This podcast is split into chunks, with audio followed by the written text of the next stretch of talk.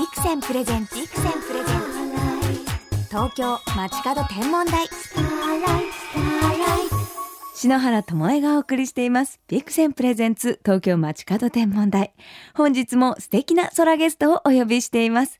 空ガールならぬ島ガールの代表格。離島経済新聞社主催の伊佐本敦子さんです。よろしくお願いします。よろしくお願いします実はこの離島経済新聞篠原一度取材をお受けしたことがあるんですよね、これ第1号に篠原がはい。登場してまず私島の専門の新聞があるんだということにすごく感動したんですけれどもそうですね。それまではなかったっうんていうのを作りまして、うんで一番最初の創刊号の時にええ篠原さんが島にご縁があるっていうことを聞きつけて、はいでそれで取材をお願いした次第です。私は青ヶ島のクォーターではい。お母さんが青ヶ島の出身なのでそのご縁でお話をいただいたんですけれども、はい。この離島経済新聞社を設立したのは2010 10年年なんですね。えー、とこのタブロイド紙を出す1年前にですね、ウェブサイトからスタートしたので、うん。なので1年前じゅええ2010年にスタートしてます。主にどんな情報をこれは発信しているんですか？えー、と日本の中にですね、うん。えー、と島が6852個そんなにあるんですね。はい、でその中で人が住んでいるのが、うん。だいたい418とあるんですけれども、うん。その情報を集めてます。へえ、どうしてこのような島専門の新聞をこう発行していこうと思ったんですか？ちょうどその本当に4年前ぐらいに出会った友達が、瀬戸内海の大崎上島っていう島があるんですけど、うん。そこに移住するっていうことがあって、うん。でそこに遊びに行った時えに、えあのあんまりインターネットで、えー島の情報を探しても出てこなかったんですね。えでもその島自体は非常に面白くてえええすごく素敵だったのにどうして情報がないのかなっていうところから、うんえー、と離島の情報を集めるようなサイトがあったらいいんじゃないかっていうところで作りました。今私の手元にあるんですけれどもまずローマ字で「リトケイ」と書いてあって もうデザインがすごくおしゃれなんですよね。そうありがとうございます。離島系は、まあ、うん離島経済新聞社の略称でつけたんですけれども、ええなんか最近は、まあ、通称離島系って言ってもらってます。ええこれは季節ごとに発行されているんですよね。色の使い方ですとかデザインがすごくシンプルアートというか、うんうんこう島の良さをカジュアルに発表しているんですけれどもまず見た目で買う方もいらっしゃると思うんですけれども。そうですね。篠原さんにインタビューさせていただいた特集とかは、表紙がタイなんですよ。はい、タイの絵でした、ね、これ創刊号だったからめでたいからタイだったんですけれども。そういうコンセプトだったんですね。はい、であのタイの鱗の部分に、ええ。あの日本の友人離島の名前を全部入れていて、はい。でもこれでなんだろうこれと思って手に取ってくださる方っていうのはやっぱりいますね。これはもう作ってみていかがでしたか？大変なこともありましたか？そうですね。実際出してみるとなんか実は私も島出身なんですみたいな人がめちゃくちゃいっぱいいることに気づきました。あやっぱりそういうこうワードがあるとみんなで言えるけどっていうことですよね。そうですね。なんか、うん、実はおじいちゃんがとか、んそクォーターさんもいっぱいいて、うんうん。でそれでなんかあ意外と島にゆかりのある人っているんだなっていうのをうん。びっくりしたところですね。そうですね。私も島っていうのはこうちっちゃい時はこう遊びに行ったりして身近だったんですけれどわざわざなんか伝える機会がなかったんですよね。でもこう青ヶ島っていうこう島の血が流れてるっていうのが大人になってからすごく誇らしく思えたんですよね、うんうん。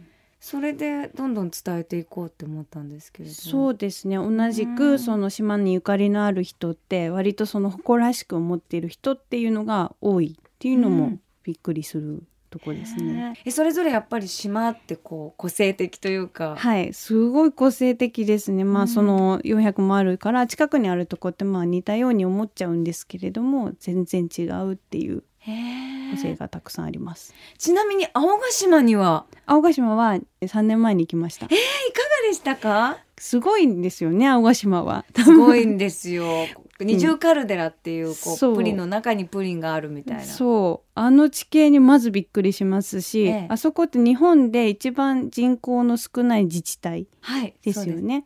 そうです170そのぐらいですね、うん。今青ヶ島の星はご覧になりましたか？これがですねええ。一泊しかできなかったんですけど、はい。曇っていて。雲が多いんですよねやっぱり島ってね。そうなんですよ。じゃあ見ることはできなかったんですね。それはもう次回のお楽しみで、へえ、はい。そうです。また呼んでるんですよ、はい。きっと。全部最初に見ちゃうとそうですね。うんもったいないので。へえではこれまでたくさん行かれた島の中で印象的な星なんかありますか？星は、うん。そうですね。もういつもその島の人と夕方ぐらいからずっと飲んでいて、多分その帰り道とかにうわすごいみたいな感じでは見ているような。じゃあその島のじこう地元のお酒をいただきながら、星を浴びるという感じなんですかね。そうですね。帰り道にそうですね。晴れてたら絶対その島ってまあ大抵暗いので、うん。どこでも見えるんですけれども、うん。確か小笠原諸島とか、ええまあ、沖縄の方とかでも、うん。やっぱり綺麗ですねどこでも。ちなみに私島で月を見るのも好きなんですけれど島の人たちにとって月ってどういう存在なんですかね。そうですね。月ってそのまあ見て綺麗だなっていうのももちろんそうなんですけれども島の人って海のと一緒に生活しているので、うん。えー潮の満ち引きとかそういったところを見るのにやっぱり月を見たりとかはあると思います。あじゃあこう地上の情報を知るこう、うんうん。一つとして月を眺めているはい、目安だったりもするんですかね。そうでしょうね。あうん今日満月とまあやっぱり都会に住んでるとそのそこの部分ってあんまり意識しないんですけれども、うん島の人はやっぱり月とかは見ているようなところはありますね。うん北斗七星も導いていくと北極星になるのも、うんよくこう寮のね皆さんが北の目印として見ていたっていうお話も残ってますもんね。そうですね。昔はもちろん今みたいにその船ってももう全然人力、う、うん。星を見ながら渡っていくええ。わけですから、ええ。もう今でもその何ですかね自衛隊さんだったかな、うん。なんか訓練の時は星を見てもあの航海するっていう訓練があるって聞いてるのでええ。昔その島から島に渡っていた人っていうのはもちろん島をあ星を頼りに、え次の島に渡ってたんだろうなって思います。へえ。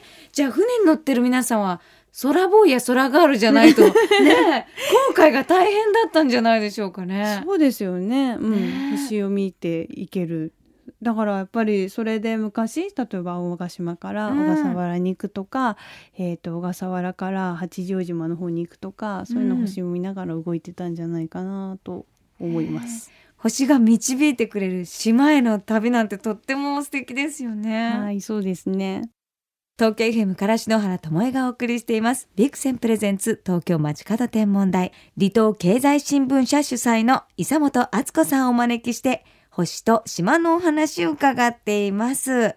その島に見せられる伊佐本さんのお気持ちはどうしてなんですかね？そうですね。たくさんいろんな種類があって例えばうん。400何十頭あるんですけれども、一個も同じところはなくて、でその人の雰囲気とかも島によって違うんですよね。人はありますね。そうそれををこう見て回る、まあ、うんここの島はこんな面白い人がいて、まあまあ、皆さん面白いんですけれども、うんそれが少しずつこう個性が違うっていうのを見て回るのがすごくうん楽しいですね。うんこのラジオを聞いてる皆さんも星も大好きなんですけどやっぱり旅行もすこの夏とかね出かけたいと思うんですけれど伊佐本さんがおすすめの島を選ぶとしたらどちらですか？難しいんですよ。いっぱいありますもんね。一番難しい質問なんですけれどもどうなんでしょうね。あの何をしたいかによっても本当にどこでも、えー種類があって、まあ、例えばクジラが見たかったら沖縄の慶良間諸島っていう方だったり、まあ、でもクジラって結構いろんなところにいてもちろん小笠原の方でもありますしだけどなんかできるだけ遠くて、うん。できるだけその自然の中にポツンとあるような、もうん。もちろん青ヶ島もそうなんですけれども、うん。そういうところに行ってその感覚海の真ん中に浮かぶところにポツンといる、うん。そこでその自然っていうのを感じてもらうみたいな、なんかそういったものは一度体験していただきたいなと思います。伊佐本さんはザ島ガールじゃないですか。篠原はザ空ガールなんですけれども、はい。やっぱりおそばにもそういう島ガール空ガールのお仲間いますか？そうですね。あの読者の方にもたくさんその島に遊びに行ってる女の子たくさんいるんですけれども、うん。やっぱ彼女たちも、えー島の自然大好きですので、えーうん。星を眺めたりとか、うん。まあそういった時間を楽しんでると思いますよ。島があるやっぱこう自然のすべてが好きなんですよねきっと。そうですね。島のその人も含めた自然すべてが好きっていうような子たちになります。私も星を好きになったきっかけは青ヶ島の満天の星だったりするので、やっぱこう島があるは心の奥にありながらもやっぱり空があるってこう なんかつながっている、はい。こう伊佐本さんともなんかはい。星好き、島好きでつながっているなっていうふうに思いますね。確かに。空広いからすごいまあ海も広いんですけれども、うん島もねはい。広いですしね。では伊佐本さんが私たちにこう島を訪れたらこんなことを感じてほしいって思うことはありますか？そうですねもうその自然はもちろんこう人も面白いので、うんやっぱりそういう現地に暮らしてる人とかと一緒に話していただいてあこの自然があってこういう人がいてってそれがその一個の島っていうのを全て感じられるものなので、えー、とそういう人の魅力とか自然とか星とか全部見てほしいですね。確かにそうですよね。人とその島がつながっている感じがあるんですよね、うんうん。もう島の一部なんですよ。もう島んちゅってね。そうですね。島の一部ですね。一部ですよね、それと食べ物なんかもやっぱり。食べ物もやっぱ特徴的なので東京の島だったら、えー、足束とか草屋とか、うんなんか特徴的なものがありますよね。ええなんかそういうのもそのエリアによって全然違うものがあるんですよ。奄美だったら奄美らしいものとか五島列島の方だったらお魚とか、えええー北海道方面行ったら昆布とか、はいええいろんなものが楽しめると思います。これびっくりこれ美味しかったみたいなびっくりしたのは青ヶ島の青中は相当びっくりしましたけどあ、ね。私のおばあちゃんが作ってる 焼酎ですね。芋焼酎なんですよね。そうです。もう本当にびっくりする製造方法といいますか割とワイルドに作られてるお酒はい。なんですけど、ええ。もう、うん、結構衝撃を受けたものです。工房とかも全部、はい。あの自然発酵のもので。そうですね。なんかそのまあ全部じゃないらしいんですけれども例えばそのお酒青中の中の一個のどっかの種類には大谷渡りっていう葉っぱとか自然酵母で作られてるって言ってましたね。そうですそうです。自然に生えてる大谷渡りを切ってそれで工房を包んでこう発酵させて作ったりですとか、うんなんかその自然の力をちゃんといただいてお酒を作ってそいるんですよう、ね。なので毎年味が違うっていう。そうなの、はいね、自然の一部をいただいてるっていう感じなんですよね。そうですよね。まあでも他のえっ、とまあそれは奄美の酒造さんにお話を聞いた時には、まあ行って毎年同じものを作る方が大変で。うん、なんかふ同じように作ったら毎年違うものができるのが本当は自然だからっておっしゃられていて、なので青ヶ島の場合そのまま、うん違うなら違うみたいな形で毎年作られてるのが面白かったですね。天気と一緒ですよねどんどうんうんんこう違ってもそのままでいいんだよっていうことですよね。そうですね。さて、伊佐本さんとお話ししてきましたが、あっという間にお時間となってしまいました。伊佐本さんからお知らせなどありましたら教えていただけますか？ちょうど、えー5月下旬、うんえー今期間利時計の最新号が発刊されたばっかりになります。はあ、こちらの最新号の中身はどのようになってるんでしょうか？えー離島の観光特集っていうことで、えーといろいろな島の観光情報にスポットを当ててます。島の光を浴びに行く特集ですね。そうですね。わあ、はいこちら離島系新聞も発売されますし、ウェブサイトの方も更新されるそうですね。ウェブサイトの方はまあ日々淡々と、ええあのある情報を流していってまして、ええで離島経済誌まあ機関離島系の方の、えー定期購読等々もウェブサイトを見に来ていただければわかります。はい。ではこちらの離島系のウェブサイトは東京街角天文台の公式サイトにリンクを貼っておきますのでぜひご覧ください。ということで最後になってしまいました。この番組を聞いている空ガール空ボーイに一言伊佐本さんからメッセージをいただけますか？はい、えーぜひ島に行ってあの星もそうですしいろいろな自然っていうのを味わってください。そうですよね。島星特集もぜひ離島系であしてほしいなと思います。はいその時はぜひお声掛けくださいね。はい、よろしくお願いします。本日のゲスト離島経済新聞社主催の伊佐本敦子さんでしたありがとうございましたありがとうございました。北進一刀流免許開伝坂本龍馬の北進は北極星のことだった私も星の修行を積んで北進望遠鏡一刀流免許開伝というのはどうだろう？天体望遠鏡のビクセン。ビクセンプレゼンツ東京街角天文台。まもなくお別れです。本日は離島経済新聞主催、伊佐本敦子さんお越しいただきましたが、島への愛をたっぷり語っていただきましたね。もうね、お会いすると、こう、本物の自然をもう自分で体感してしまったから、もう紹介していきたいっていうね、気持ちが溢れているんですよね。この離島経済新聞は、本当おしゃれに今風に島の魅力を紹介してくださっていて、何よりデザインがすごくジャパニーズモダンと言いましょうかね。可愛くて素敵なんですよね。季刊リトケイの新作はですね、本日発売なので、ぜひ皆さん手に取ってみてくださいね。では、篠原から今夜の星空インフォメーションお届けしましょう。夏も近づき、日が暮れる時刻もすっかり遅くなってきました。本日の東京の日の入りは午後6時50分。夕日が沈んだ後の西の空を眺めると低いところにぽつりと輝く彗星を見つけることができます。日の入り直後か日の出直前の低い空にしか見つけることができない彗星は番組でも何度かご紹介しているとってもレアな惑星です。今、西の空には明るい木星が輝いているので、その木星から右下の方にたどると見つけやすいですよ。この彗星、ちょうど今頃から6月初めにかけては比較的高い位置に輝くため、今年のうちで最も見つけやすいタイミングを迎えているんです。明日5月31日の日の入り後には、西の空に細い三日月と彗星が仲良く並びます。これは貴重ですね。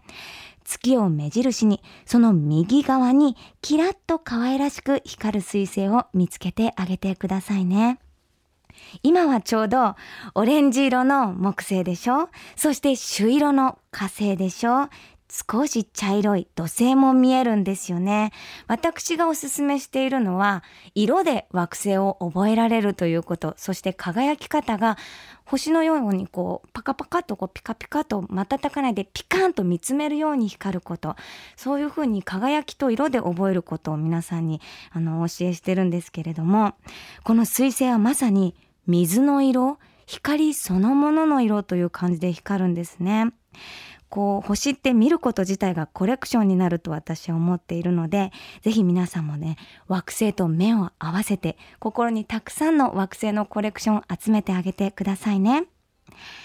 それでは皆さんも素敵な星空ライフをお過ごしください。